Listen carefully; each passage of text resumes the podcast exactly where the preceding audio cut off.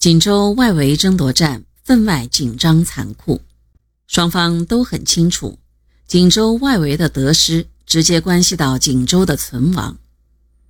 十日，八纵攻占锦州东面屏障紫金山，七九纵攻克南面屏障喊王殿山东西阵地，至十三日分别逼近成垣。锦城西北和北面的合成燃料厂、师团管区。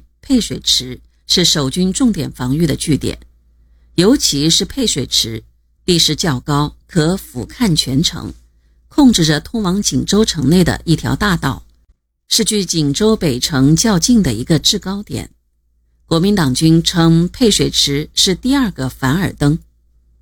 该据点守军一个加强营，自诩守备配水池的都是铁打的。十二日午后。第三纵队一个团在猛烈炮火掩护下，以真正的打铁汉的英勇气概，对配水池发起攻击。战斗异常激烈，至傍晚占领配水池。十三日，该纵队另一部攻占亮马山石桥子。第二纵队于十月十一日占领合成燃料厂，十三日占领师团管区。至此，锦州敌外围据点均被解放军肃清，敌一部被歼，大部退入城内。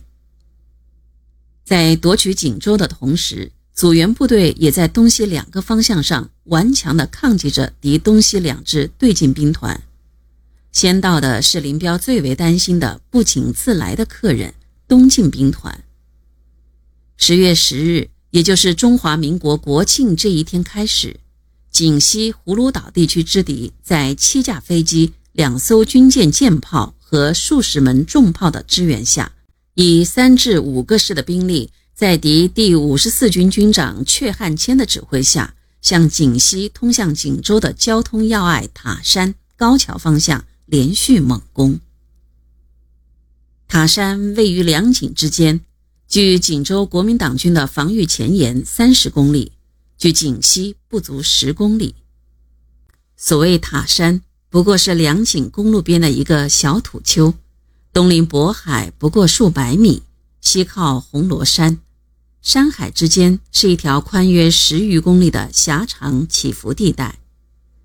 这种地势对攻击者来说，既不易展开大兵团实行正面攻击，也不易从两翼实施迂回。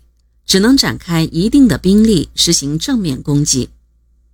对防守者来说，无险要地形地物可做依托，而且地势较低，距海近，其阵地完全处在对方陆上、海上的炮火射程之内。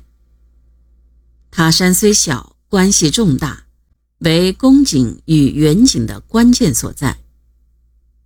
为攻克塔山。从蒋介石到东进兵团司令官侯静茹都下了死命令，要求部队要有杀身成仁的决心，完成远景任务。为守住塔山，林彪、罗荣桓、刘亚楼则下了死守不退的命令。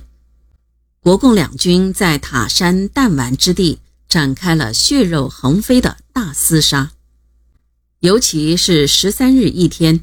敌向塔山发起波浪式攻击，守备塔山的四纵第三十四团硬是一次又一次地粉碎了敌人的一波接一波的冲击，阵地屹立不动。该团战后被授予“塔山英雄团”的荣誉称号。守卫塔山的四纵在十一纵等部的配合下，以坚守防御和反冲击相结合的战法，坚守阵地六昼夜。打垮了敌人数十次的冲击，为主力攻克锦州赢得了宝贵的时间。